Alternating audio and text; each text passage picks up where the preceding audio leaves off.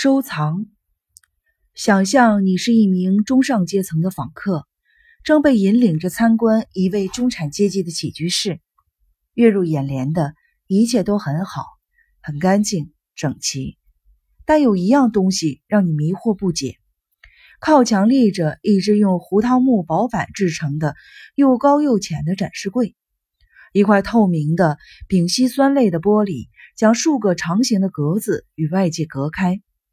你从来没有见过这样的摆设。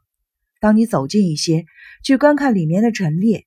却发觉自己越发的摸不着头脑了。成百个新式的珍菇，一个接一个的挤成蜿蜒的几列。这是什么？你问。这是我的珍菇收藏。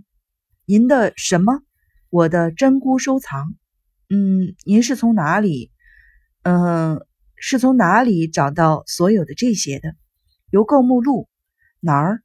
邮购商品目录。你出于好奇心。不再追问为什么了，因为他们是一项研究。这里有历史的真菇、皇家婚礼菇，还有教皇主教冠真菇。教皇约翰保罗二世于1979年在美国主持弥撒时佩戴的主教冠的微型陶瓷素烧模本，有绘着田园风光和印有带教育意义文字的陶瓷真菇。还有一枚嵌着来自真正的维也纳森林的一片镀金叶子。你幡然醒悟，这个国家一定聚集了不少新奇珍菇的中产阶级收藏者，而眼前这位向你展示自己收藏的钱密女士，不光认为这项事业有趣，而且相信它极有价值。这才是可怕之处。可读性装饰，我很为这位女士感到难过。她的形象无时不刻在这类中产阶级商品目录中出现，尤其是其中的商品与厨房工作有关时，例如某类专为那些怀疑自己终究不过是一个可怜的苦役家庭主妇的女士设计的悬挂饰板，上面写着以下的诗行：他看见后不但能够振奋精神，还能够赢得别人的同情。请祝福这个厨房，我在这里操劳。请祝福这个小角落的每片时光，让欢乐、笑声、香料、煎锅以及我的扫帚共同分享这块空间，让爱和健康祝福我和我的一切。于是我就不会所求更多了。这类刻意的将不幸表现为优势的饰板的对应物，是另一种商品目录提供的爱尔兰的手提袋。该帆布手提袋上印着绿色的、是有三叶草图案的字母。做爱尔兰人是神赐恩典。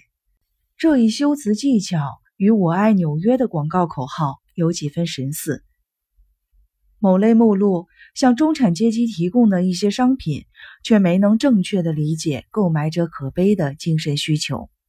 比如，一只矗立在木架上的四英寸高的铜箔。高达一英寸的大写字母上镌有“地位之薄”的字样。类似的还有一种印有如下文字的枕头：“暴发户比一贫如洗要好。”由汉马克施莱默公司提供的换塞香槟酒，几乎隐含了所有应该为人所知的中产阶级心理状态。该公司的商品目录上说。这种别致的瓶塞能在开瓶后继续保持香槟的轻盈起泡，并带有电镀的金边，这就是了。同时需要绚丽的奢华和精打细算的审慎，这两个矛盾的需要在不幸深陷中等阶层的人们内心经久不息地交战着。各阶级商品目录。从另一个方面来说，从专为上层阶级准备的商品目录看。这个阶层的成员大部分与这类内心交战无缘。品牌们自然知道他们需要的小事物是什么：昂贵的一次性用品，也即主要为生活中什么都不缺的人们准备的用品。根据这种为上层设计的目录，你可以订购银质的蛋卷冰淇淋夹具、银质的吸竹器、自动开瓶器、金质或银质的领夹。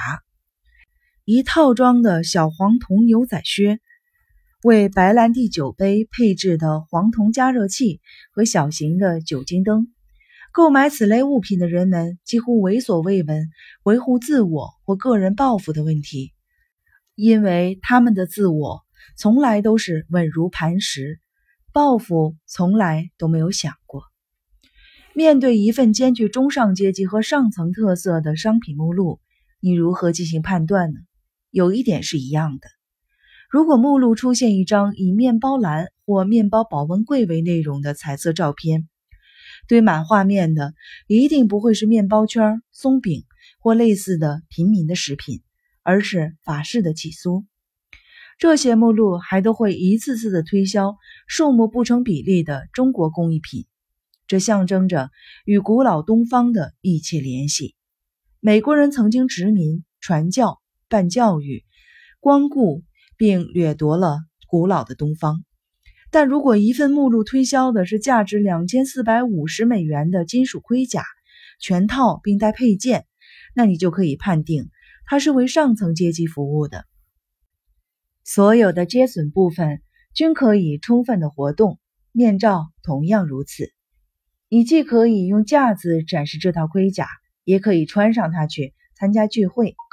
还可以经由面罩将饮料灌进头盔，表明一份目录高层身份的主要标志是推销服装。如果寄来的东西不合身或看上去不对劲，富人们不会在乎把它们转送给救世军或仆人们，平民阶层就冒不起这种风险。就算他们真的通过邮购物品购买了自己的衣服，风险也很小。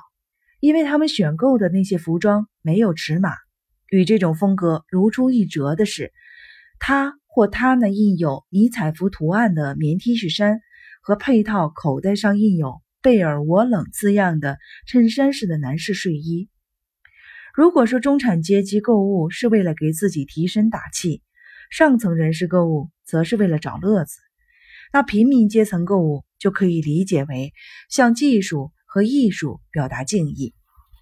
太空科学电子手表在平民中十分的走俏，当然，照相机也是如此，并且越复杂越受欢迎。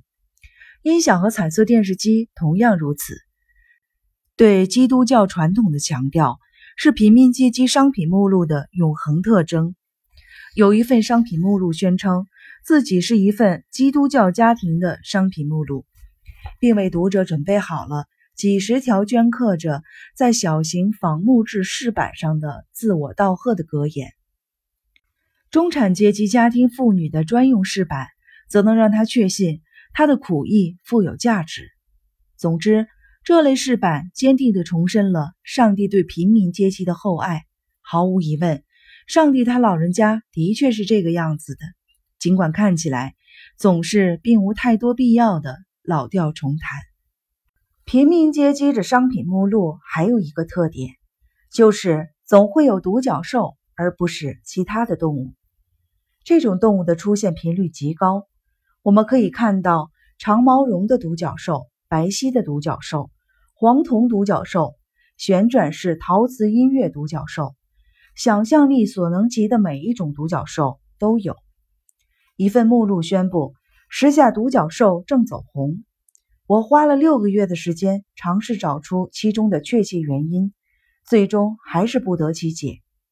原因也许很低调，但一定是高度挑剔的重英势力心理的作用，将独角兽从英国皇家军队里引诱出来，却把狮子给忘了。